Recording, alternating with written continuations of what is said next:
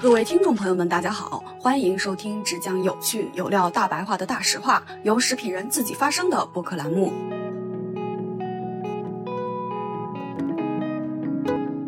那大哥有经验、有人脉，啊，嗯或者有一些这种社会关系。那我年轻，我能干，我有认知，我实操性强，懂得新的东西该怎么做，我学习能力强，我执行力快，我组团队能力快，对吧？这个也是我的能力。这件事儿大家是均等的，对我来说是手里有什么牌就打什么牌。其实人的水平在什么时候能看出来呢？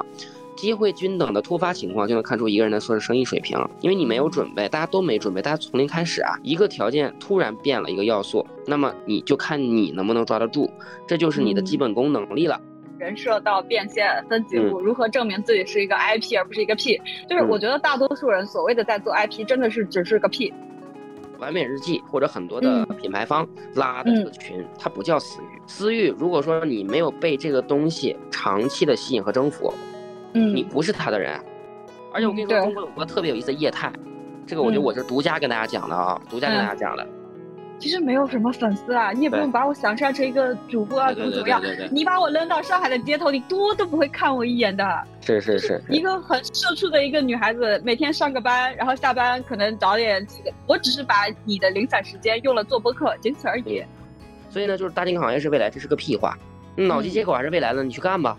是吧 就是什么行业是未来呢？在我看来，人性行业是未来。那我更聚焦一点，就是说，你到底能切中百分之多少的人性？我觉得人一定要习惯第一次做事情，因为实际上人都是第一次出生，人都是第一次学走路，人都是第一次学说话，是吧？人都是第一次会玩手机。实际上，人都在有第一次，不断有第一次习惯于第一次做事情才是真理。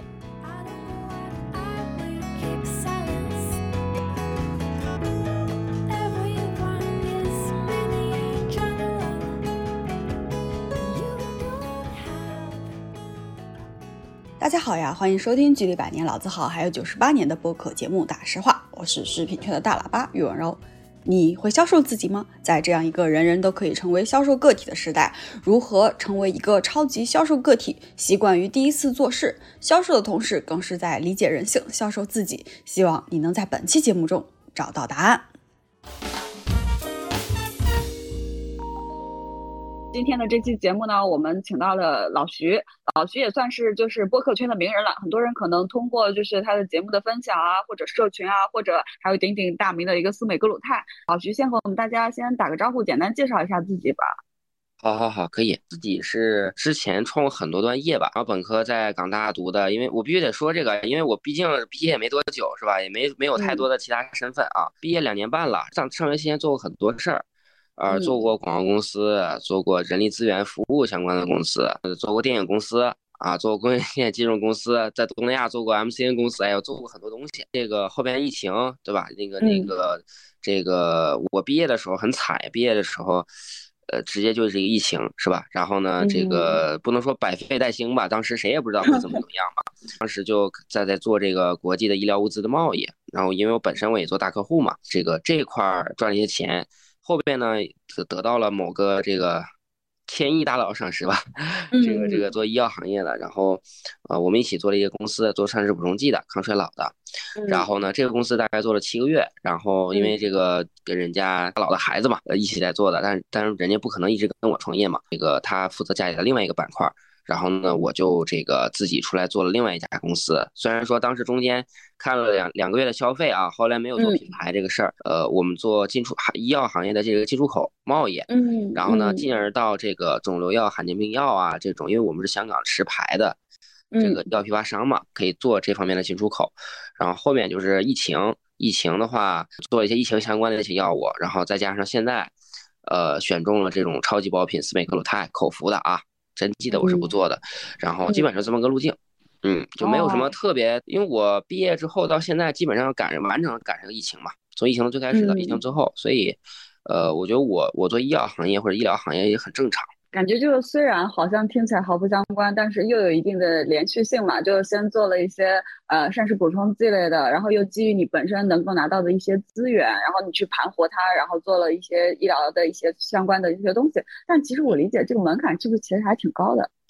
嗯、其实是的，就是呃，一个是你的合规门槛，就你要有嗯牌照啊，这个这个你嗯要等，你要花钱是吧？这是一个。嗯第二就是你的供应链要很强，因为我当时合伙的大哥做这行业做二，等于说我让他又出山了啊，就引入到这个行业，因为很多的门槛就是很多的坑要避，不是说不能做啊、可以做，但是呢，有的人死的就很惨，嗯我们要避开一些坑的话，就是不要有太大的坑的话，肯定最好是有一个类似 mentor，或者说嗯有一个能哎这个在有一些细小问题上给你指导的这么一个人，那会比较好一点。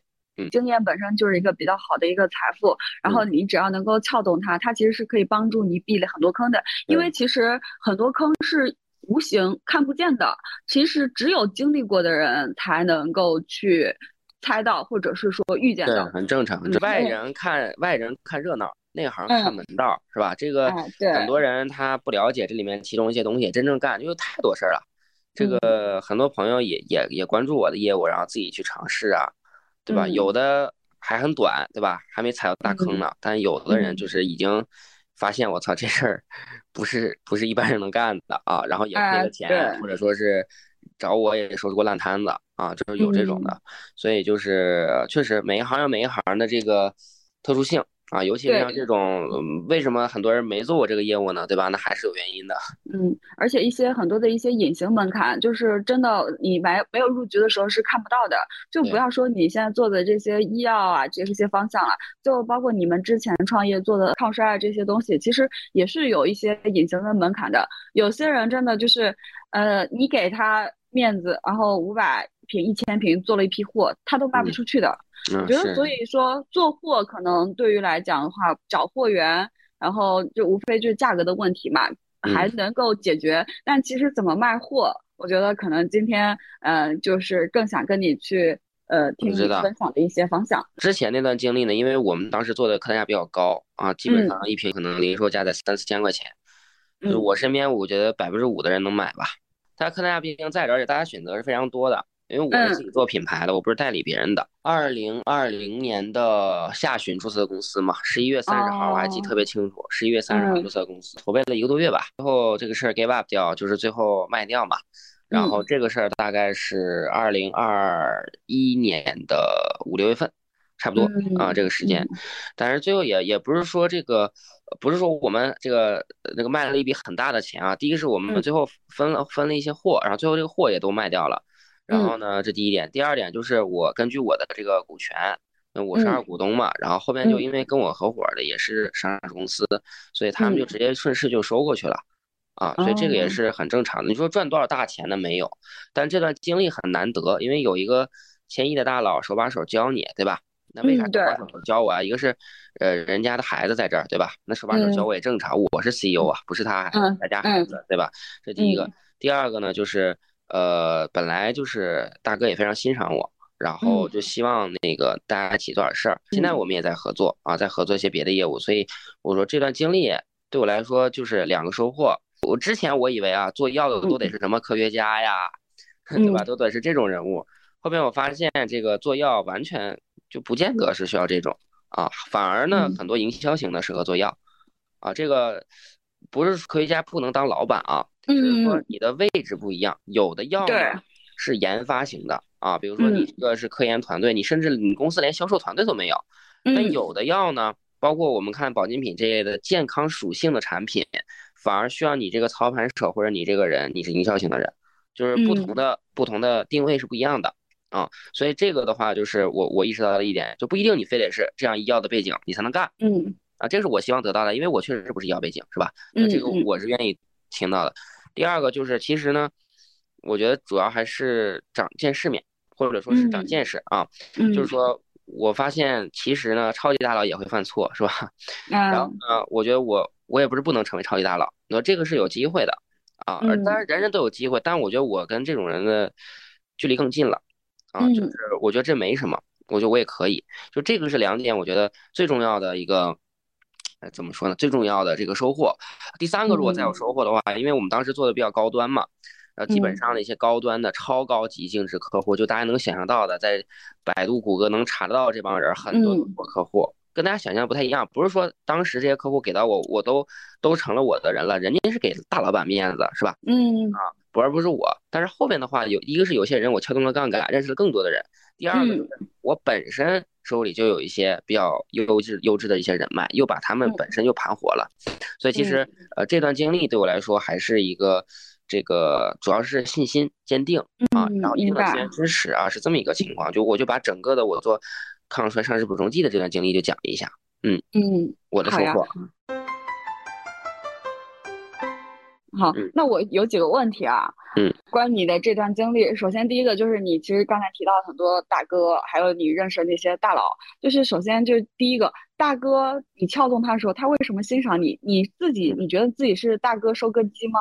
我首先我我从来没收割大哥，我们是平等合作关系，是吧？我给嗯。你就我不管你千亿还是万亿，你在我这儿很简单，大家一起出钱，按比例出钱，嗯出资源。就我从来做事儿就不会说你你上来如果把我就想低了的话，或者把我想特别高，这个关系是不平等的。嗯，对，我的一个前提是大家都是平等的，就是我我我是觉得就是你要合伙创业啊，你不要嗯就是戴那个有色眼镜儿，就这件事儿嗯大家都是平等的。如果说大家合伙来干这个事儿的话，大家同样出钱，嗯，就是我不管你你收了多少钱，我收了多少钱，在这件事上按照比例，大家如果有共识的话，就应该同时出钱，对吧？嗯只要这样的话，就是没有谁比谁高或者低。然后我跟那大哥有经验、有人脉，啊，或嗯者有一些这种社会关系。那我年轻，我能干，我有认知，我实嗯操性强，懂得新的东西该怎么做，我学习能力强，我执行力嗯快，我组团队能力快，对吧？这个也是我的能力。这件事儿大家是均等的。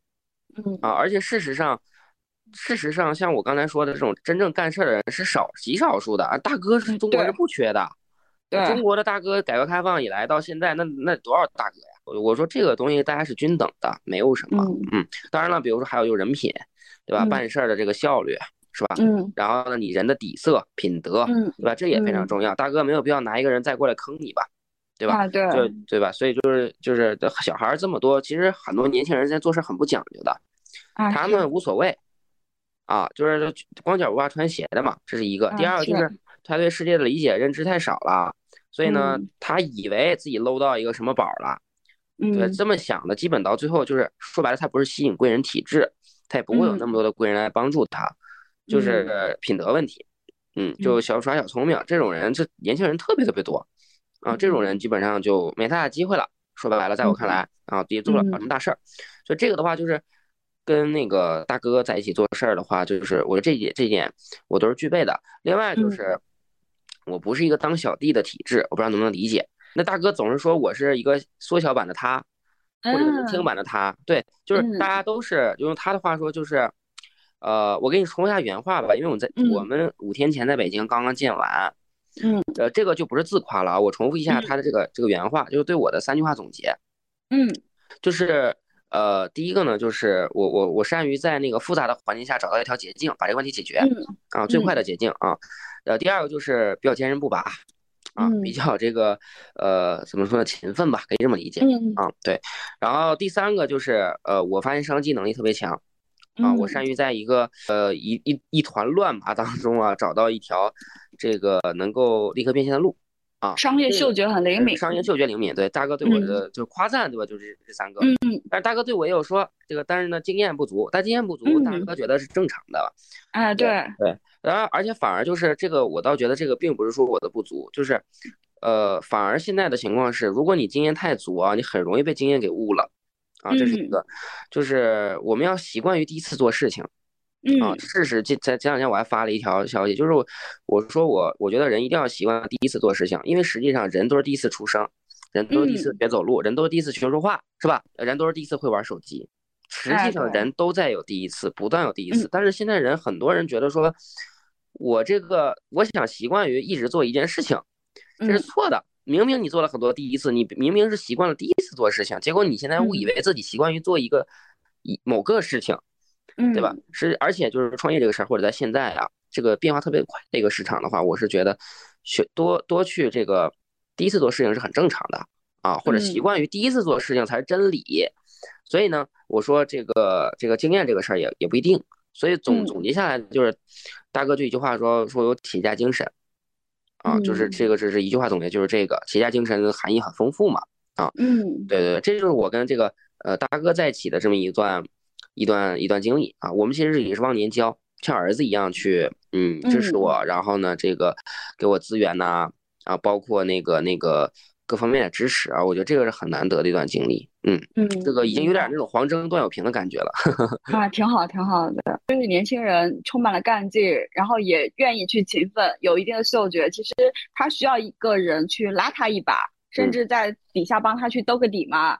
然后我觉得这个大哥其实这个时候就两方面其实都可以给你做到。是是是，我嗯这种大哥就是呃，不管是大哥啊还是大姐啊，或者说咱们嗯是这打个引号啊，不是说是嗯嗯年龄相关的问题，就是我我是很多的啊，我是嗯很多的，就是我也不是说押宝一个人嗯或者怎么怎么嗯样的，这个没有必要。你若精彩，对吧？蜜蜂自来，就这么简单。嗯就你自己做的好，你基本盘硬，那么别人也会来找你，而不是说你要费劲巴拉去找别人，那你是很累的。啊，之前我哎我我也提过这个观点，就是人要靠吸引啊，不嗯要靠这个呃追逐啊，你这是永远嗯追不上人家的，人家速度快，你速度慢，你绝对值你比不过人家的。就是我觉嗯得还是要靠个人的能力、个人的能量啊，来去吸引别人。我觉得这个才是有主动权啊，否则的话你太被动了。大概是这么一段、一段经历。我我我把我跟这个这些所谓的贵人这一段儿我也给你讲。嗯嗯，对，这个段我的话，正好就是今天早上在那边翻那个，看到一个就是说，呃，创业中的一个吸引力法则嘛。第一个，你相信什么，你就会吸引到什么，这叫嗯心想事成。那其实嗯就是我觉得你坚信，就是你是会当大哥的，所以你能啊吸引到大哥。然后第二个，他说你怀疑什么，什么就会和你擦肩而过，这叫不信则无。其实嗯我觉得，其实你刚才跟我分享很多里面，就是我觉得你是一个比较坚定的，对于自己嗯认知的东西，然后你嗯就去就是往扎扎着就往上冲了。第嗯三个就是呃，就是不管之前跟你聊过也好，还是沟通也好，就是也是他说的第三个，就是你没有抱怨过什么东西，就是我理解大概就是这样吧。嗯，是是是是，确实没啥抱怨，有啥可抱怨的？我很幸运对了，已经，我已经非常幸运了，没有哎任何可我也是抱怨的，对吧？嗯，对，就是我反正就是从你这边的话，我也感受到，就是就是我自己有的时候就是发现，就是我特别招六零后、七零后的喜欢，嗯，然后就是他们就是会觉得、就是不是你太好？看了？那那没有，那没有没有，我还没见你本人啊，我我这个嗯，没有，这没这个倒没有，就是因为我觉得有一点跟你很就是，然后我当时觉得就跟我朋友分析嘛，为什么这些六零七零后就比较就是招他们带点，然后他们说他们喜欢一般喜欢两种特质的人，一种是那种乖乖仔，就是比较嗯。听话。然后他们嗯。像小孩一样，就可以想到像自己小孩，因为有些就是大嗯佬，他们小孩在国外啊，不家庭关系不搭理他们啊，就是嗯。需要一个爱嘛。然后另外一种嗯。人呢，就是他们喜欢就是比较有冲劲，比较有闯劲，嗯。然后他们在你我和我们身上会看到他们年轻时候奋斗的影子。嗯，是是是是是是，这是嗯有的，对这是有的，对，嗯，而且咋说呢，就是大家都很聪明，对吧？嗯，大佬能成为大佬，那都是决定聪明的，所以哎对，对对，所以就是实际上有实打实的，我其实觉得，呃，哪怕我们把它理解成一个利益交换，那么你咱们也是对等的交换嘛。所以大佬的话能用你的应他的想法，是，呃，当然你要做好进攻，你要做好防守，啊，你嗯。要掌握好平衡好彼此的这个关系。另外呢，嗯。就是呃，不要去这个，这这没什么可沾沾自喜的，因为你嗯大家也是也是合作关系嘛。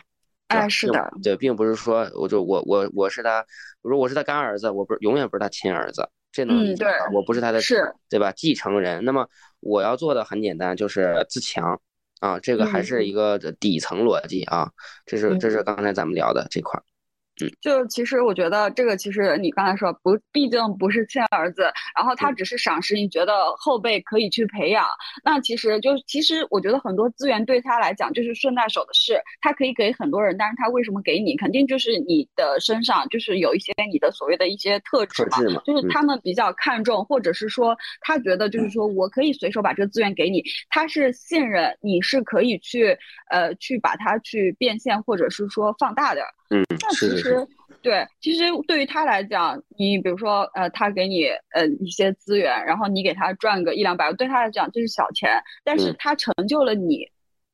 对，是可嗯用的人嘛。就其实嗯这个呃，其实以以人一辈子啊，你的心腹或者你可用的人是有限的嗯啊嗯。除了你的能力之外呢，比如说你的忠诚，嗯啊，你的这个品德本身啊，底层品德是否讲究，是吧？嗯包括你能跟我我自己的这个业务之外，在情感嗯上啊，在这个个人的关系层面还有多深入的东西，就这个它是多方面的啊，就是它它很难我完全用一两个句话来总结说一定要怎么怎么样才能得到某些大佬的赏识，他最后哎买单是的是你的人对，啊，这核心是人，永远核心都是人啊。嗯，而且我们从结果去推导原因的话，其实也不一定，而且每个人的喜好不一样，尤其是涉及到对于个人的欣赏的话，其实更加的会去复杂一点。我觉得我们可能更多的就只是分享说我们的一些经历啊，或者怎么样嗯。，是的，是的，是的，完全正确。嗯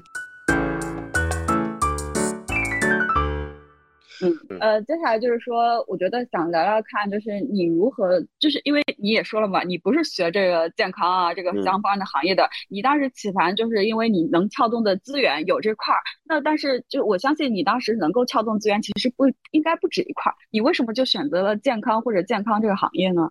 嗯，是这样。就首先啊，我没有没有权利选这个选赛哦道，这个这这这这，我觉得我又不是王慧文儿，对吧？嗯去搞个 IGC，那我我不是这种级别创业者呀。就是对我来说，是手里有什么牌就打什么牌。这样的，我的风格是，哪怕我手里就一张三、一张四、一张五，对吧？就是我也要我别人可能都是更好的牌，我也要把它排列组合打出更好的效果啊，嗯就有点像田忌赛马这个逻辑嗯，或者说是。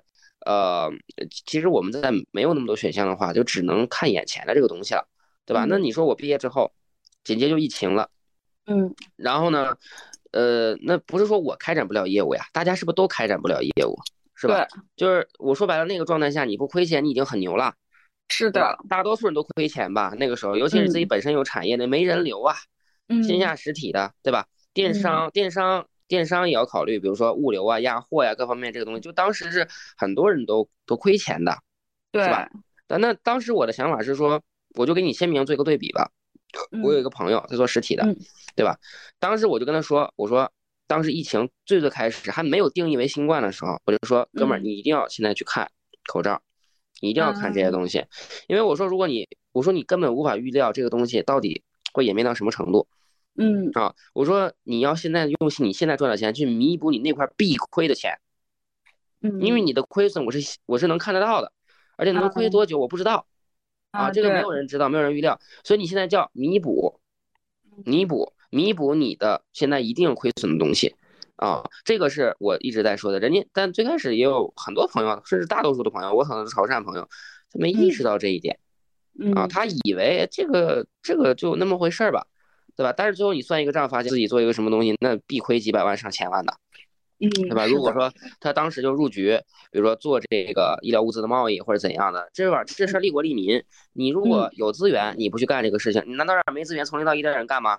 嗯对吧？那你的效率比别人高，而且当时是什么情况？咱先不说你卖多少钱了，因为市场是公平的，嗯市场是完全市场化定价，算吧？嗯算市场化定价吧，因为你嗯卖太贵没人买，你卖太嗯便宜没有必要。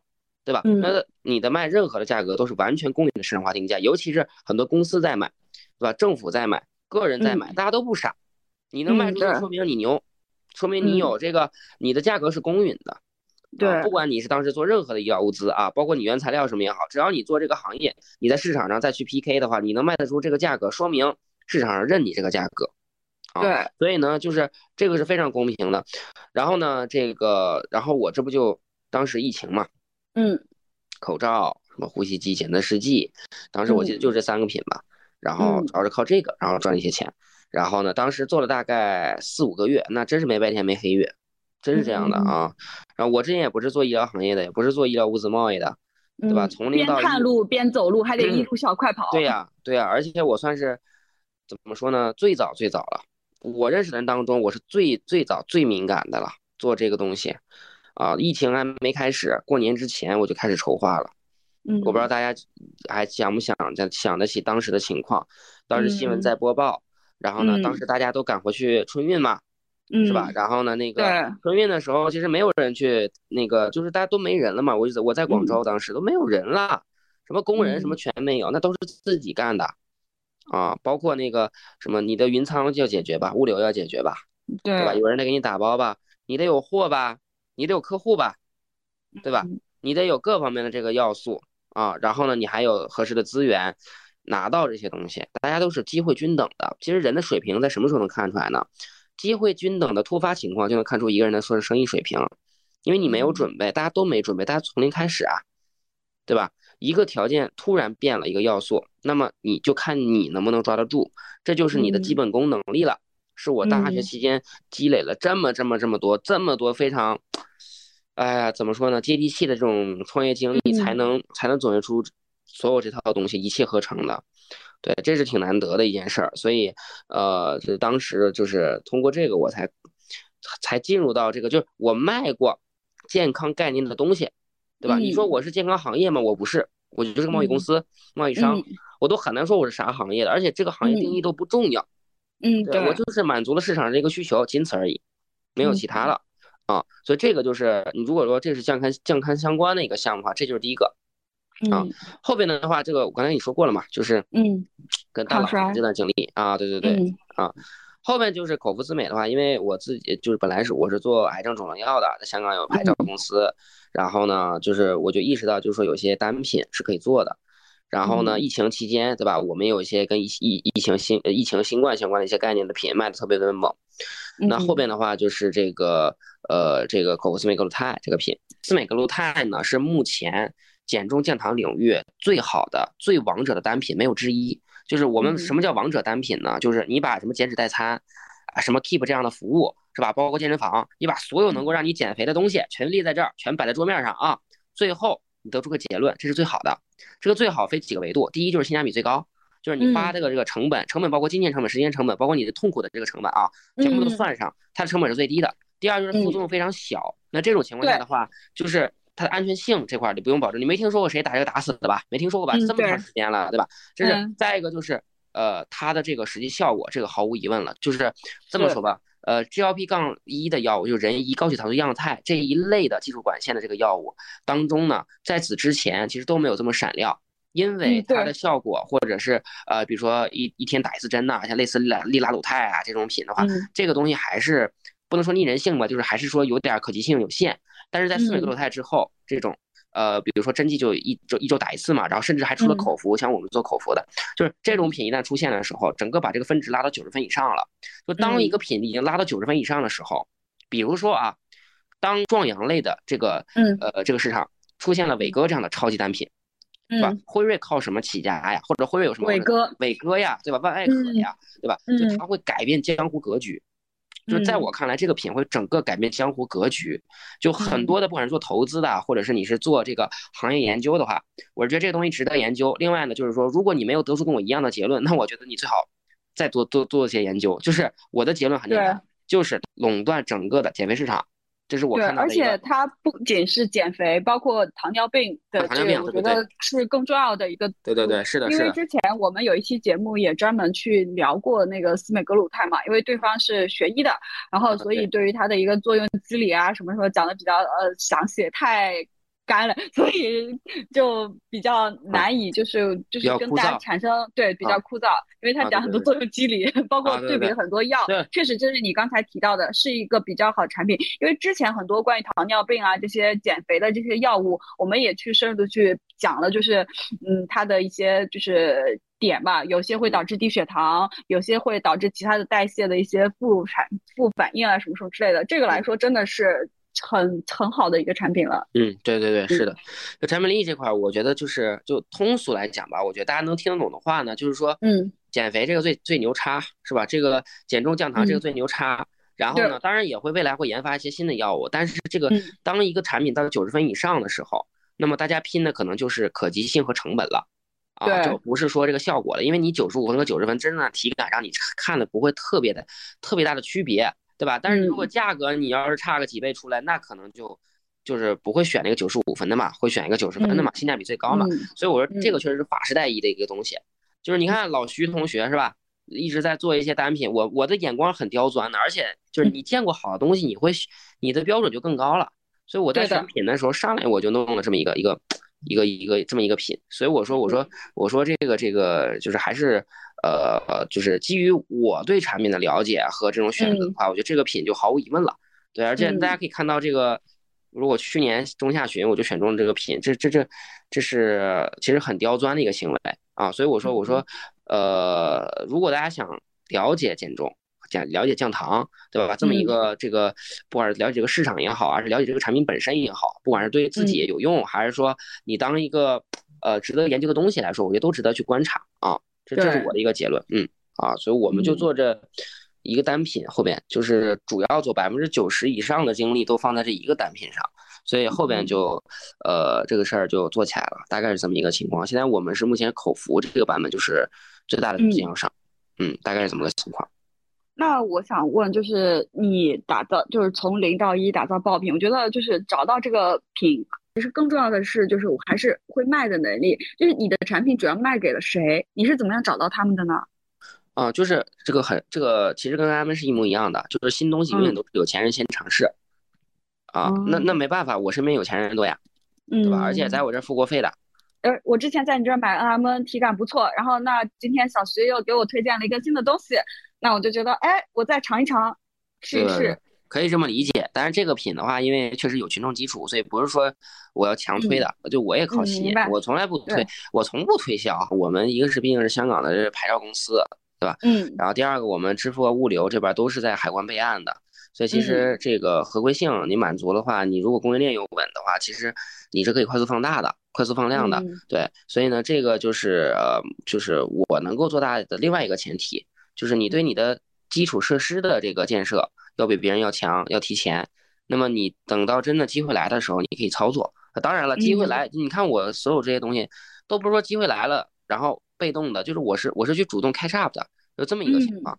所以呢，就是我觉我我我觉得这个还是说，嗯，就是我自己在构建我自己的这个商业版图的时候，肯定我会多方面考虑，然后包括在战略设计上啊，比如说是单品还是多个品啊，是三百个 SKU 还是两个 SKU 对吧？然后具体是哪个品，是口服剂型还是针剂剂型？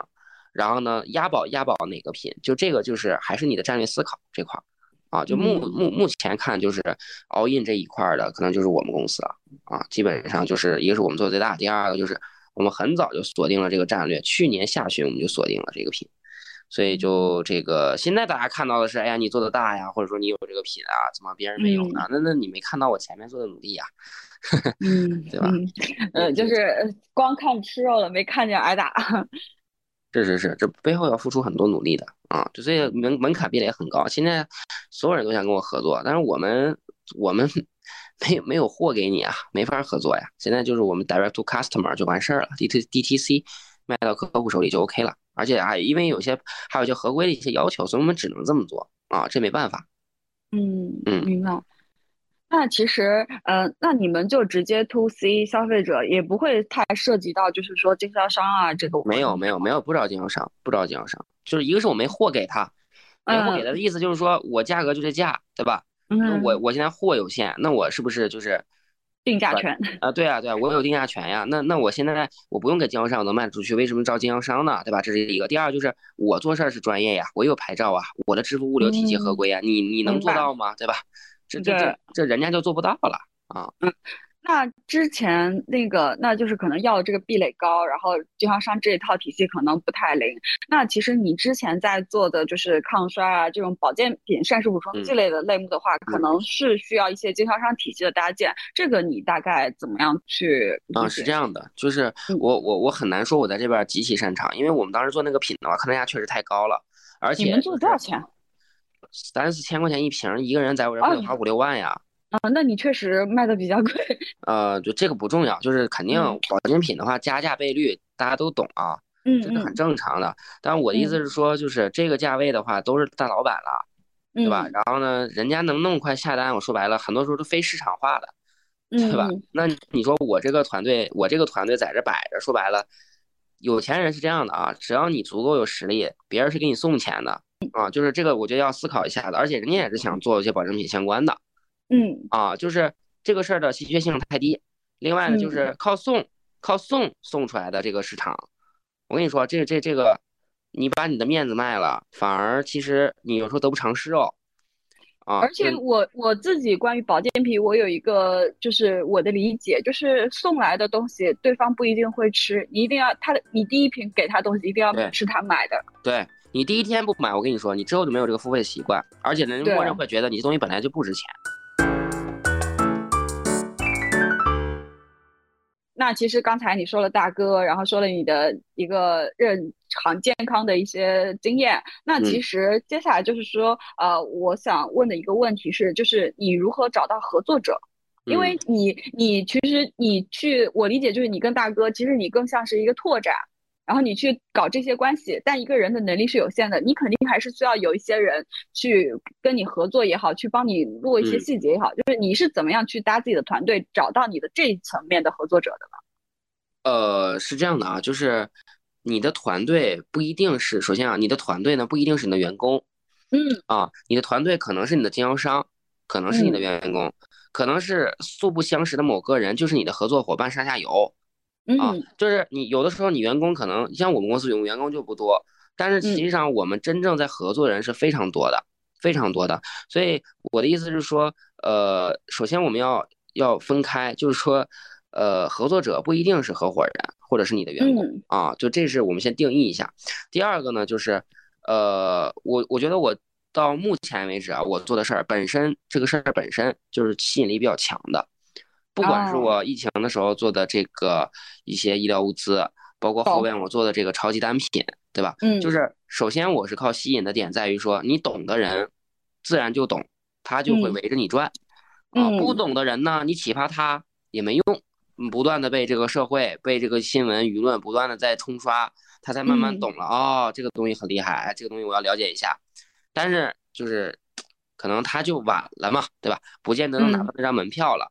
所以我嗯。说就是，呃，术上的事儿，比如说跟谁合作的一个前提，嗯。不是你本身很强嘛，你这个业务本身很强嘛，或者你这个人本身你有魅力，嗯对吧？我们说销售就跟销售是一样的，比如说我现在卖什么都行，嗯，我今天来卖这个手机，面前的这两两部手机和这个我我我去这个跟跟别人去 PK 这个事儿，我相信我也能做得更好，就是嗯。因为人家除了买我的品之外，还买了你这个人啊，嗯就是所以我说你去跟别人合作的过程，也是你销售自己的过程，销售你的业务的过程啊，所以我把你的问题拆了一下，就是说，呃，我如何销售自己，或者如嗯何销售你的业务。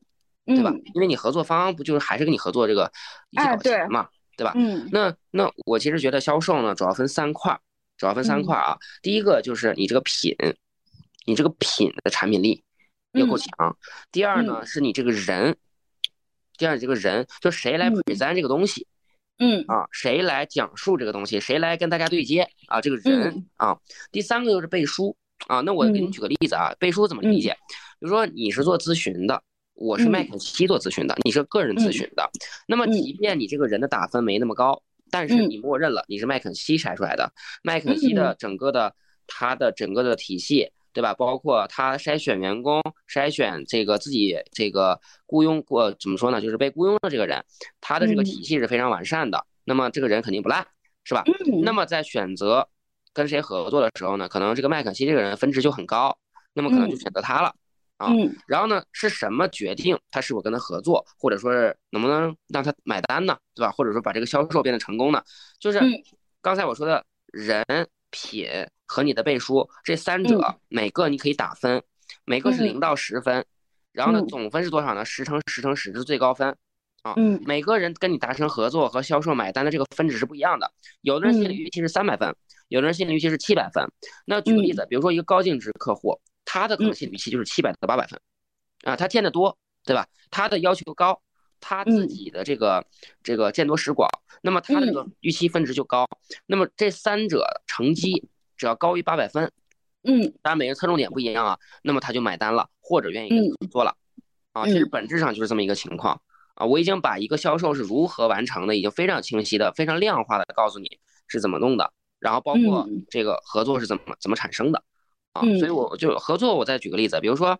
就拿我们这个我斯美格泰这个品来算，这个品我觉得九分到十分吧，是吧？这个不用问了。嗯对，那么这个人就是我这个人，那你跟我聊天嘛，你感觉我这个人怎么样嘛，是吧？嗯我我我是我是大 sales 啊，啊，反正因为因为大家其实圈子其实也说大不大，说小也小，有的时候经常就是会碰到一认识的人。反正我觉得目前来讲的话，没有就是说有过很负面的，或者就是就是一一听我认识那个谁谁谁，有人会来告诉我说你要哦小心点。啊，但是但是我跟你说会有的，但是这个嗯点在于说，因为我们评估消息啊，评估一个信息，首先要嗯评估这个话是谁说的，嗯对，就是这个人的水平如何。那如果说我默认这个人水平是五分，那么他说的所有的话我都默认他是五分的话对，啊。那么如果说你是你你这个人本身就是九分十分的，那么哪怕嗯你说一个很细小的东西，我都觉得是真理。嗯啊所以我说这个呃，我我我我我回到刚才那个问题，就是人的这个问题嘛。嗯就是呃，在高手面前，就高手只跟高手对话，高手跟高高手同频，哈，这个是很有意思的一件事儿。就高手跟高手同频，他能更加理解你说的话是什么啊。这这跟销售也是一样的。我举个例子，你是比如说你来你来买保险嘛，嗯，对？吧？你说你特别有钱，对吧？你兜里可能有十个亿现金，你说你想买一份嗯一个亿的保险，嗯，那你想想，能征服你的这个销售，他他其实本身在这个行业里也要具备非常牛逼的素质。对，啊，他是对等的，否则就是嗯不对等的话呢，就是就很难啊。所以就是只有同频的人才能听懂同频人说的话，他更明白你讲的话是什么啊。当然了，的如果说对方的水平不够强，但他有这个意识啊，去听你说的这个东西，他也抱着个学习心态，就像你刚才说的这个。打个引号吧，迷妹吧，对吧？嗯或者说是嗯对你比较 比较关注的一个人，对吧？嗯他他他只要他底层底层逻辑跟你是比较一致的话，他也会嗯认可你，他也会买你单，买你的账嗯啊。对，是就是我就跟你拆解了一下这个人的这个维度，然后背嗯书嘛，背书呢，我举个例子，比如说港大是你的背书，是吧？嗯你的公司公司我在这拆解一下，你有没有牌照，对吧？然后你过往的嗯 case，你的业绩如何嗯啊？你是不是所有人这些牛逼的人都在你这儿买，对吧？这都是你嗯公司的背书啊。嗯对吧？就为什么说很一家好的餐厅，你去上香港或者在国内很多好的餐厅要放那么多名人名人的合影，对吧？那本质上那叫背书，哎对，就是刘德华都来我餐厅吃饭，那你要不要来嘛？嗯对吧？就这么个逻辑。所以呢，就是嗯背书也很重要，叫多点因素加一起。啊，就还拿餐厅举例子，你的产品非常好，然后呢，跟你对接的是老板娘或者老板，嗯，或者说他们的嗯餐厅的 sales 整个服务态度非常好，这个人很靠谱，然后他的出品，他的餐厅的这个呃产品品质非常好，再加上他背书很强，不选你嗯选谁呢？是的吧？啊，这就是我说，不管是你做合作还是买单啊，就是我嗯我我我我做了很多层的拆解，包括我做了很多的比喻啊，很多的不同的这嗯个场景，我应该我觉得我应该把这个事儿讲明白了。讲明很明白，对，嗯。对。好的，那其实我觉得，呃，我其实因为这期节目最开始跟你定的调性就是说，我们想说人设到变现分几步，如何证明自己是一个 IP 而不是一个 P。就是我嗯。觉得大多数人所谓的在做 IP，真的是只是个 P。然后嗯。你算是就是最起码我既然来请你聊这个话题，就是我还是认嗯。同你是一个商业化吧，因为我觉得 IP 就是一个知识产权嘛。开始虽然你说就是说你其实不是在卖你的人设，不是在做这种公益的这种嗯。这个什么什么啦，其实我觉得其实就是一个 sales 的一个角色，嗯，高手的一个销售的一个角色，品嗯和背书其实嗯都是可以去找的，可以去解嗯决的问题。其嗯实更多的核心，我觉得还是人的问题，就嗯是谁来去讲，谁来去卖，嗯谁来去讲这个故事。嗯嗯，因嗯为跟你聊下来，发现你的产品其实大家更多的是在为你这个人去买单。嗯，是的，是的。我我觉得你说这个人设到变现这个事儿啊，就是嗯嗯、我们先抛开互联网，抛开互联网，嗯就互联网呢，你我们我们给再拆解一下，互联网只是说把这个事儿呢网络化放大嗯就是嗯，以前你说一，句大家看起来好像是平了。嗯啊，对，那就是呃，你以前你你拿个大喇叭在广场上喊，广场上一万个嗯人，对吧？一万人知道你。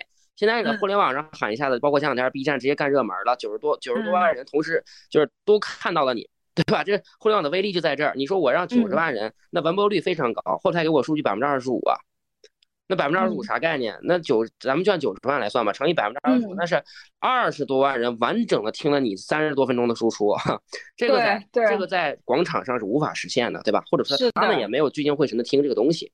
嗯所以呢，我说这个是这个才是互联网。那么我再说关于人设到变现这块儿啊，首先呢，嗯我不是自己做自媒体的，我不是嗯专门做自媒体的，所以就这个我先跟大家区分开。就是嗯专门做自媒体的人呢，他需要立刻变现，靠这个吃饭。嗯，但我不需要，所以你看到我的很多操作，我不着急。我跟大家说唠嗑，我现在在跟你对面在唠嗑，我就嗯真正唠嗑，嗯对吧？但我不会像真的咱俩线下一对一，对吧？也没有录音的情况下唠的那么的敞亮，对吧？因为嗯因为没办法，对吧？我们在公嗯开，比如说未来做一个节目，这是这这个嗯我觉得你完全可以可以播的啊。嗯对，所以我说这个，我们去这个呃，就是本质上就是现在对我对我来说的话，我的基本盘有自己的一个嗯赚钱的业务，对吧？嗯然后呢，所以我不着急，不着急的话呢，我的这种功利性就没那么强。哎，啊对我来说就是交朋友，是吧？嗯，这个其实非常重要。啊，对，这就是交朋友。而且另外就是，我不知道你有没有发现啊，我过去做的所有的产业、所有的品，它有个特点，嗯，就是一个是吸引力比较强，就是嗯今天哪怕你不认识我，你在市场上嗯看到这么一个东西，你也愿意买，嗯你也愿意去了解。只不过这个是我干的，就这么简单。嗯嗯就是今天，呃，如果说没有我这个人，这个事儿本身也具备吸引力啊，就是它这个市场化运作的东西，不是说非得各位给我什么买单充值，呃，对吧？嗯为爱发电，这这没有必要，是吧？嗯就是大家一个是大家很聪明，第二个就是我根本不差各位，嗯，对？吧？这是我我有自己的圈子，有自己的朋友，自己的客户，这个我不差。对，但是你说我嗯举个例子，我为什么又要做呢？我给大家说一个价值的东西啊，嗯就是私域本身，很多人没有理解啊。比如说嗯举个例子，完美日记或者很多的品牌方拉的这个群，它不叫私域，嗯不叫私域啊。私域如果说你没有被这个东西长期的吸引和征服，嗯，你不是他的人，你不是他的人，就是这个人会加完美日记的私域，他也嗯。会加雅诗兰黛的，哎对，他也会加什么那个什么什么什么蓝妹儿的，就是他什么都会加。嗯对啊，何况何况就是你这个本身产品力也也不强，对吧？或者说你这个品牌力也不强，所以我说，如果说你抓的嗯你抓私域抓的是心呢，朋友们，啊，你抓的不是一个你不是一个产品啊，你抓的人心啊，嗯。就是你是不是他的人，取决于你的心在不在那儿啊嗯，所以这个我觉得是一点。我觉得我在任何场合我要做一个独特的存在，不管是我在互联嗯网上，我在现实生活里，我在我的生意伙伴的眼里，啊，我嗯相信我都是比较独特的。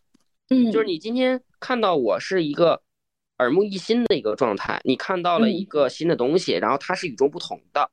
这个时候我抓的是你的人心啊嗯，但我不是说哎叭叭叭给你洗脑。我举个例子啊，洗脑这个事儿我再说一下，嗯洗脑是不可能实现的，除非你本身信。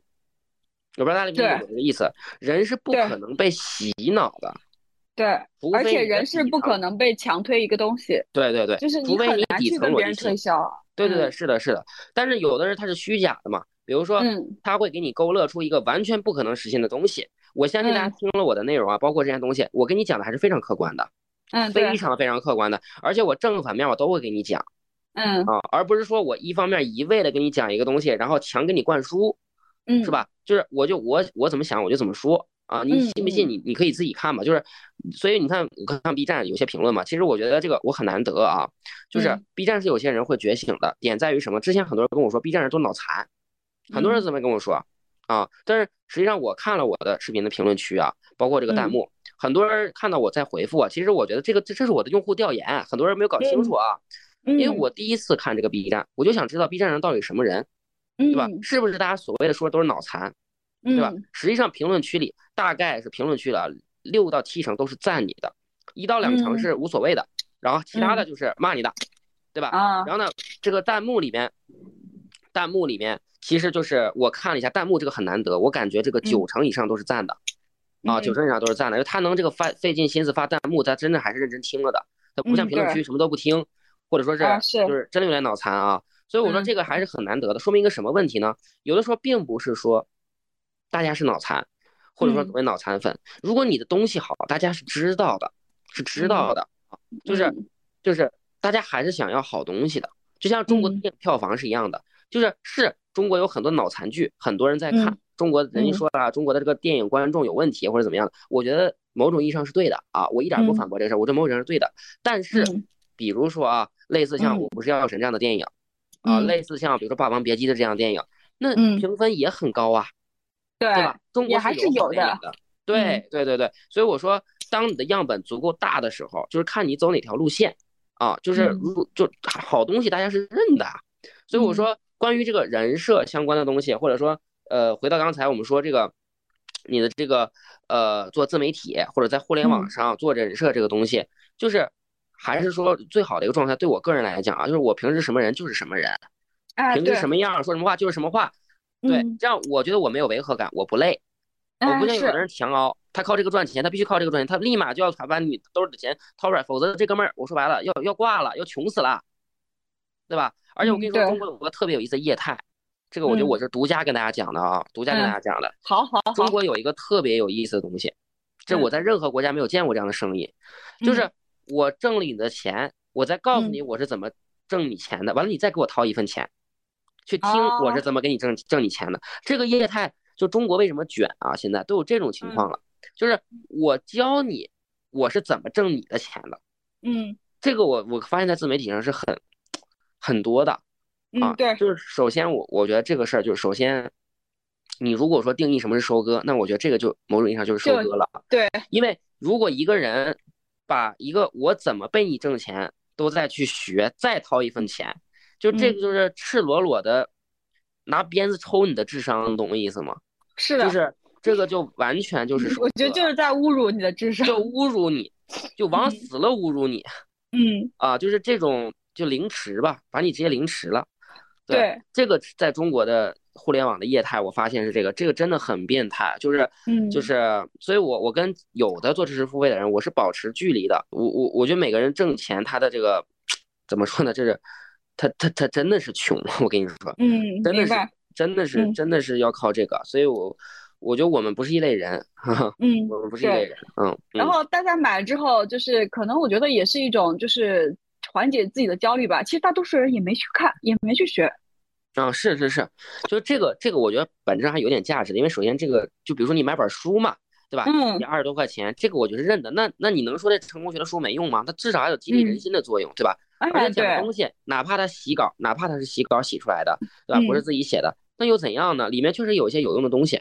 这个这这些东西对于大多数人来说确实有用，只不过大嗯大多数人的执行力太差了，一个是执行力差，第二个嗯就是他没有判断力，他分辨力这个。是让我觉得是最可怕的事情。嗯，对对对，是的，所以我说就是呃，就是呃，咱们说从人设到变现嘛，对吧？嗯你这个分分分为几步啊？这个事儿就是我是比较理性的，我跟你说，就是嗯在互联网上打造人设这个事儿到底是怎么一个情况的？呃，我给大家说两个技巧吧，就我的观点，嗯就你嗯判断一个人的水平怎么样呢？你就要看啥呢？看他的直播和即兴发挥，你不要看他的短视频啊。这个是我给大家一个建议，就是嗯你你很简单嘛，就是你别说你赚多少钱。对吧？嗯你别说你这个这个呃什么过去光辉经历，这玩意儿说白了不知道就有迹可查也很困难，你看到的只能是表面，懂我意思吧？啊，这嗯只能是表面，你开个牢有可能是假的，而且有的人他就剩一个牢了，嗯，对？吧？他可能是二嗯手的或者怎么样的，就是这东西是虚假的，对吧？嗯是骡子是马，要拉出来溜溜。第一，你的你最好要跟他干在一起干事儿，对吧？嗯这是一个。但是大多数人在互联网上，你没有机会跟人干事儿。那嗯我觉得大家就比如说开直播，开直播的点在于说你是即兴发挥，嗯即兴发挥。你一个高手是什么样的情况呢？就是你在我面前，我们就聊一个嗯话题，我们就聊一个话题啊，你嗯能聊出来什么东西来？嗯我听你怎么来判断这个事儿的，这东西骗不嗯了人吧？对对吧？所以我们就是对于懂的人来说，在网上看很多人说的很多东西，立马就知道这个人几斤几两，是的，立刻的，他是三分钟嗯。之内就能下定义的东西，两分钟之内就能下定义的东西，三句话就能下定义的东西啊，立刻我们就能知道啊。包嗯括很多人就是包括跟我聊天儿或者怎么怎么样的，就是没嗯见我这个本人之前啊，嗯。就大家是一个状态。见了本人之嗯。后，我们聊三分钟，就你不需要知道我是干什么的，你就定位了，你说这个人什么水平，我应该跟他怎么相处，我该聊什么。对对嗯对，我们我们这个社会如果说全部达成共识，这是很难的，这是一个。啊，那是第二个，不可能的。那不可能的。对嗯对，另外呢，就是说正因有这样的人，人才会分层嘛。一嗯分层才会有食物链嘛。就是，但我愿意跟大家分享的点在于，第一，我觉得这个分享没什么，就是嗯呃呃，很多人会因此更了解我，这是好事儿。嗯呃，然后呢，我也没没没没没让大家掏钱，是吧？就是一个唠嗑，就是我跟你在唠嗑，别人有一堆听众在听，就这么简单。嗯，啊对对是的，这是我的一个理解。嗯，我嗯一时半会儿都不会说什么什么什么 什么那个什么什么什么买课啊什么的，但是很多人都想花大价钱来买我的时间。我说哥们儿，我我没有必要，现在至少现在没有必要。但是我觉得这是个嗯底线啥呢？我给大家有一个底线思维啊。你说今天嗯假设昊天嗯对吧，逼逼了一通是吧？然后呢，这个这个方法论那方法论的，最后因为什么事儿踩坑了，嗯，或者说是这个这个这个这个天灾人祸，咱们就总有百分之零点零零一的可能性嘛，是吧？嗯嗯，那我嗯最最次最次，我也能讲两句嘛，是吧？对吧？啊咱不至于穷死。之前我说过一句话，我说昊天绝不会穷死。你看我现在就在实践我这条话，我不会穷死的。嗯，所以呢，就是呃，这是我的底线，嗯对吧？这也是也是也是也是一点。当然我我很难用什么粉丝这种话来说，就是我觉得没有意义。嗯，对，大家都是平等的，包括就是他们有些听听大说话的，然后或者说啊是月月的粉丝，就是其实没有什么粉丝啊，你也不用把我想象成一个主播啊，怎么怎么样，你把我扔到上海的街头，你多都不会看我一眼的。是是是是，一个很社畜的一个女孩子，每天上个班，然后下班可能找点这个，我只是把你的零散时间用了做播客，仅此而已。嗯嗯，是是嗯是是这样是这样是这样。对，但你的是很有价值，就是你打开了大家的知识面啊，就是嗯我我觉得创造价值很重要。呃，比较有意思。对对 对，就有生之年你能做一些内容出来，或者说嗯你有去为这个社会传播出一些，一个是首先是正向的啊，这个非常嗯关键，对要是正向。是，第二个呢，就是你能真的 让很多人少走弯路，啊，我觉得是有嗯价值，有价值，然后你生活才有意义嘛。我是这么对看这个事儿的，嗯。嗯，而且这件事情我做下来也比较顺手，而且我也很喜欢。其实，嗯呃，再说就是我们刚才说的品人背书，人嗯。嘛，除了刚才那些，其实你更多的再去强调你的，就是你作为一个超级 sales，其实你还是嗯。用你的吸引力法则在卖东西。而且你刚才提到，就是说，不管是直播也好，还是这种长音频、长内容等等等等，我觉得就是即兴发挥，而且它做嗯。不了假。呃，我们再去看短视频的时候，你长一点的短视频就顶多三分钟，你去演一个角色，甚至你去捏就是夹子音啊，对，其实是很容易的。但嗯是你要让我说，你说你去演一个小时，除了我觉得除了专业的演员，其实真的大多数人是很难做到的。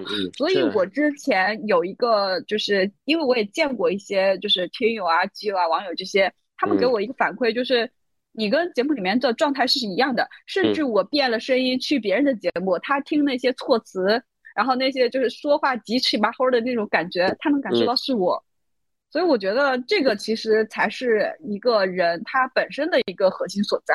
嗯嗯，当然当然当然，就是你是嗯。谁，你最好你是谁，就是我为什么我说有时候我我其实不太喜欢演员这个行业啊，嗯或者演员这份职业啊，就是或者说明星这份职业吧，就是你嗯。你有时候 做不了自己，甚嗯，至大多数时候你是被打造出来的吧，你是。嗯经纪公司的一张赚钱机器，一一张嗯。赚钱机器的牌，所以呢，嗯这个时候你必须要打造自己的某些，比如说你不能谈恋爱是吧？或者说你谈恋爱了，你要跟谁谈恋爱？大家都是人呐，对吧？你说大家是都有七情六欲啊，你说谁是完美的？嗯对吧？这是我，我觉得我不，我我觉得我不要当这样的人，就大家不要对我预期很高啊，就是真的，嗯就是我我我有很多小毛病，对，经常会犯嗯很多的错，千万别给我，呃，这个以为我我是怎么怎么样，我就是一个活生生的人，啊，当然我觉得我引以为豪啊，呃，我活生生的人，我会犯错，所以我是我才是一个人，我不是一个机器啊，所以嗯这是这是我觉得是应该的，嗯嗯，对，一个很就是我觉得这样，其实人本身就是一个立体面、很生活化的一个东西嘛。对对对，就你过于的把自己放在屏幕里，然后去演一个角色的话，其实我理解下来也很难去真正的走入你就是所谓的他们粉丝的心吧。然后你如果没有走进他们的心，其实你是没有办法去卖货的，你只能就是前几天那个电商的那个表情包，哪里有什么运营，哪里有什么策略，就是低价、低价、低价。其实确嗯实，因为你没有心，对对是，你只能以去以低价去卖东西，然后最后大家都卷到了价格带价格那个怪圈里面。那上游我也要赚钱的呀，那所以我就做越来越垃圾的东西。是是是是。嗯。不过嗯对我。来说啊，就是你看，就是我我我就我就直说啊，就是我嗯现在没有没有什么什么搞自媒体变现的这个嗯。这个这个这个没没往这方面想，就是我现在嗯。有更重要的事儿要做，这是第一个。第二个就是对我来说搞这个来变现效率太低了，啊，对对对，太低了，那投入产出比太低了啊，确实是但我不是，但我觉得现在，比如说我跟你在聊这个东西，或者我跟大家在聊这个东西，聊一个小时、两个小时，这个我觉得效率很高，对吧？你看，你看，举个例子，你看我来就就说咱俩吧，就以咱俩这个聊这个播客为为一个嗯 case，对吧？嗯首先你肯定要提前准备了一个提纲，对吧？对给我提纲，然后呢，你需要在准时的一个时间跟我聊这个东西。嗯我是嗯只需要一个两部手机就行了，对吧？我是简单的，因为平时里也是聊天儿的，对吧？我对可能连就是我的都不用准备。啊对我最大的功能就是我要把你的经历掏出来，然后最好能够挖出来一些新的彩蛋。啊，对对对对对，是的，是的，嗯对。然后你还要剪辑嘛，对吧？嗯，对，做一些编辑啊，做一些东西。但是这些东西等于说我就不用做了，所以对我来说，你看我是怎么怎么去做轻的事情的，就是嗯这是这就是我我来做的事情。我我可能还会跟别人在聊，但跟他聊嗯又聊不同的东西了。我觉得健康行业其实你也聊了一些，然后我嗯也有另外一个问题你没聊到，就是说，就是拆解健康行业的这个利益链。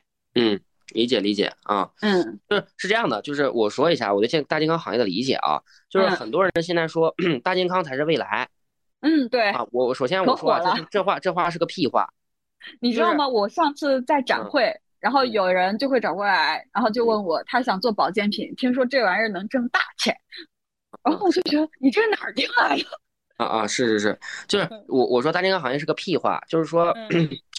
那我告诉你，煤炭行业也是也也是未来呢，就嗯或者说就是这个，首先我们做任何事情是人和具体的事儿的一个结合，就是嗯只说行业是未来是没有任何价值的。你要你的问题点在说你适不适合做这个嗯啊，然后你具体适合做这个里面的哪一块儿，具体到一个品一个服务，都很难嗯说多个品多个服务啊。所以呢，就是大健康行业是未来，这是个屁话。脑机嗯接口还是未来的，你去干吧。嗯是吧？这玩意儿 就是就是就是这玩意儿没有用啊，首先这是第一点。嗯所以呢，就是 还是那句话，刚才我说的，一般的创业选手，大多数人百分之九十九的人是没有资格选行业的，没有嗯资格去按赛道来做事情的。你就聚焦点，就是这个东西本身是吧？这个品本身嗯到底是什么啊？这个是我说先说的第一句话。第二句话就是说，因为大家很多人觉得这个东西好，所以导致这个嗯行业越来越卷的速度特别快。对啊，你而且因为它的门槛没有像脑机接口那么高，所嗯。以大家好像就觉得谁都来来做两句，呃，就嗯。就是因为你做一个品投入也就十二万到二十万嘛，大家这嗯。个钱还是能够掏得出来的。嗯，是是是是这样，是嗯。这样，对，就是呃，虽然我觉得就是什么行业是未来呢？在我看来，人性行业是未来，嗯。人性行业是未来。但我更聚焦一点，就是说，你到底能切中百分之多少的人性，且你这个品在切人性当中占这个，比如说，嗯，比如说，呃，举个例子嘛，还什么黑五类嘛，对吧？嗯？我以黑五类为例啊，因为黑五类是人性的东西，我不是说我要做嗯黑五类啊，嗯。丰胸、减肥、壮阳、增高、生发，是吧？你能不能选择这五个品类当中最牛叉的产品或嗯。服务啊？就根据第一性原理呢，就是你能否以最低成本、最高效率，然后呢最小的副作用或者嗯。最好的可及性，然后能实嗯。现。刚才我说的这几类的，比如说丰胸、嗯减肥、呃壮嗯阳，对吧？脱发，呃就生发嘛，嗯就然后那个增高，就是你能不嗯能真正的实现？就是伪嗯科学的事儿，咱们就不提了，因为我说实话没骗过钱。啊，嗯，就是，伪科学就是骗钱嘛，骗钱就是就这就是骗钱了。如果是在赚钱这个维度上，就是你真真正正的能 deliver 到一个怎样的一个产品，且科学嗯论证、实打实的，比如你是药，你就要经过临床；你是保健品呢，你就要实打实的说到底它的功能是怎么怎么样，就不要做过多的扩大宣传。就是嗯如果你在对你在赚钱这个维度上，那么你能不能找到非常核心的一些品啊品类？嗯然后再一个就是说，这些叫做人性，叫做解决问题。嗯还有一种呢，就是叫叫锦上添花，锦上添嗯花。比如说啊，我们之前所谓的这个干细胞，或者说嗯是什么那个高压氧舱啊什么的，嗯，对吧？？什么抗衰老的，让你延年益寿的，这东西也很玄啊，也很玄。嗯，对，但是呢，这种叫锦上添花概念产品，锦上添花的概念产品，就如果说这个，比如说举个例子，延年益寿，如果说有一款嗯药物，它过了嗯三期临床，告诉你说吃这个药能延长你五年寿命啊，当然，嗯如果说这个事儿能成立的话，我相信这就可能是市全球市值第一的公司啊。那个什么 SpaceX 也那个什么那个 Tes Tesla 都比不过了。如果你真的能做到这一嗯点啊，但是我说在没有这个东西的前提下呢，那你只能说玩概念，玩概念也行，是吧？只要对你身体有益的，是不是就也叫延年益寿？但这个赛对道呢，相对来讲竞争就激烈，相对来嗯讲就看你自己的圈子了啊。因为嗯目前来看，这种东西的门槛都很低，都很低嗯，对，因为它够悬，够悬嗯，然后你也说不出个什么东西来，然后呢门槛够低，所以就比较卷啊。嗯所以呢，就是说我们在任何行业里，其实你不管在大健康行业还是其他行业里，我们核心不分析的还是说，比如说你的现金周转率，你的竞争对手如何，然后你这个东西的产品力强不强，够不够硬。啊，然后包括看你的圈子如何，跟你这个产品本身或者服务本身是否匹配，就一系列的，我能给你列出几十条这种标准出来。就我们嗯评估一个事儿能不能干，不还是靠这个标准嘛，对吧？对所以我说，就关于这个呃健康板块儿，啊，我这是我的一个理解。但是我们在嗯宏观来讲啊，比如说，嗯，很多人这个词都会讲嘛，对吧？比如说大家对于这个健康的这个更加越来越追求啦，对吧？这嗯老年对人越来越多啦，做相关的这个东西，就是这么说吧，宏观的东西去碰的话呢，这个是大玩家在布局。宏观的趋势对个体来讲，其实说有影响，但是真的约等于零。对，嗯，约等于零，对，不大，就嗯有但不多啊。这嗯，对对情，况啊，嗯所以这个这个是我们说的这个呃实际的这个这个咱们说选项目或者选嗯。产品啊，大概会这嗯。个呃需要思考的一些东西。然后另外呢，就是我我我我我觉得呃 健康相比于其他品类，因为你做的是人的生意嘛，对，我觉得很看你对人的理解，人的理解是，啊，就我嗯。能做也是因为我对我觉得我对人的理解比较到位嗯啊，比较嗯。深刻。啊，所以嗯。呢，就我我做这个生意的话，相对来讲就是比较顺理成章。很多人他嗯。对人是没有认知的啊，这个嗯。我必须得说，很多人对人没有认知，那我觉得你不要进这行业里了，真的，就是嗯。呃，对这个东西，呃，尤其是锦上添花的东西啊，就是不嗯。管你从销售层面、裂变层面，还是你这个产品本身的设计层面的话，都是强切人性的。如果说你对人的理解不到位的话，我觉得你你会很困难，哈，对吧？嗯这个这个是做人的生意啊，对，其实还是大家其实卖的还是人性。对人性，嗯，对人性的理解啊。还有就是我的建议就是说，千万不要干逆人性的事儿。就就是如果你这个事儿逆人性啊，就是什么叫逆人性？就人家人本来是，就是比如说懒的，嗯，对吧？本来就是就是呃那个饿饿饿饿，就是饿了他就难受，要吃饭，就想要吃东西对，吧？你非得嗯搞一个东西，就是要不就就是饿了，就是怎么说呢？就是饿了不吃东西，然后也能怎么怎么地，但是你还要难受，他说这这这就不要搞了，就是这个东西没有未来，你千万不要跟人性嗯对抗啊！就是嗯，我觉得我我不说了，比如说我举个例子，前两天上市的那个某某健嗯身的这个 APP 是吧？嗯嗯嗯，那那嗯我觉得就是逆，那就那就逆人性的事儿。我跟你说，就包括那就逆人性的事儿，啊、就是一一一个枯燥的东西，你要想搞娱乐化，但是它总之它是个枯燥的东西，或者它总之它是是一个一个不太容易的东西啊。所以你看它你，可以短期，你可以短期包装一个概念，比如说他们去年卖那个徽章、卖奖牌，嗯但是其实没有长久、没有持久性的。对但这个我我觉得是这样的，就是你说这个事儿有没有价值？我认为是有一定价值的。对比如说它能够让大家枯燥的这个东西的话，比如说六十分的一个东西，呃，五十分的东西吧，能提到嗯六十分、七十分，这个是对的。但是因为我嗯。我我的我的思维偏那个偏商偏生意一些嘛，嗯，对。就，是我我会评估的东西更就这么说嘛，它也是靠融资嘛，它也需要这些嗯东西嘛，是。对，有钱和流量来去弥补这个东西，对。然后我觉得。他做的事儿也很有意义啊，我只是从嗯生意这个角度来讲，大家不要想再去复制一个类类似这样的生意太难了，就是嗯明明有康庄大道供你选择，你没有必要去选择一个非常 niche market，就是非常没有太多空间的一个市场。就大家既然有选择的话，我是觉得要顺应人性啊，不要搞逆人性的事儿。嗯，这是我的观点。嗯。嗯，如果你喜欢大实话，欢迎订阅我们，也欢迎在苹果播客、喜马拉雅、网易云音乐等各大平台给大实话评分、转发大实话，让更多的朋友看到我们、听到我们。我是食品圈的大喇叭，也是食品行业的操心人岳婉柔。